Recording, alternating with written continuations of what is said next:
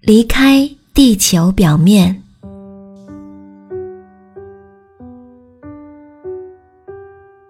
下午睡得迷糊的时候，老妈忽然冲进来说：“舅舅过世了。”我当时的反应是：“啊，怎么会？那我们现在过去吗？你们跟舅舅的关系如何？”四个舅舅，两个姑妈。我跟三个舅舅都不亲近，我都不记得我跟这个舅舅的任何对话，对，哪怕任何一句。大家说节哀，其实我没有太多悲伤情绪。我想出席葬礼，总是难免有些伤感。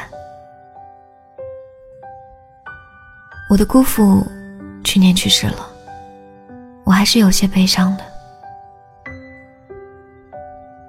小时候，他与姑妈来我家，时常与我说话。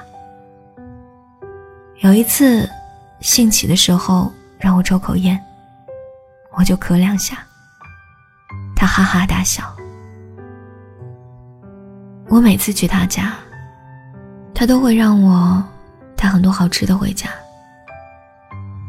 因为辈分的关系，舅舅与姑父都接近我爷爷的年纪，外公外婆也在很早前就已经过世，亲人们开始渐渐离去。我侄子的孩子已经一周岁，身边的亲人的变化，让我这种迟钝的人也不得不感知时间的流逝。真的，他心底期望时间可以停留在此刻，总认为现在的生活是最幸福的。我的心里还住着十八岁的少女，可是时光会走，人会散，与其害怕，不如随心而生。我想，如果我哪天死去，也希望大家不要悲伤。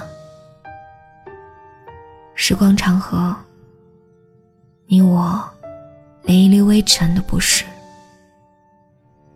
你所思所想，也许都并不产生任何意义。夜深了，世界那么大。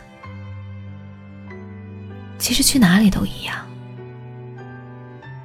欢迎与我一起离开地球表面。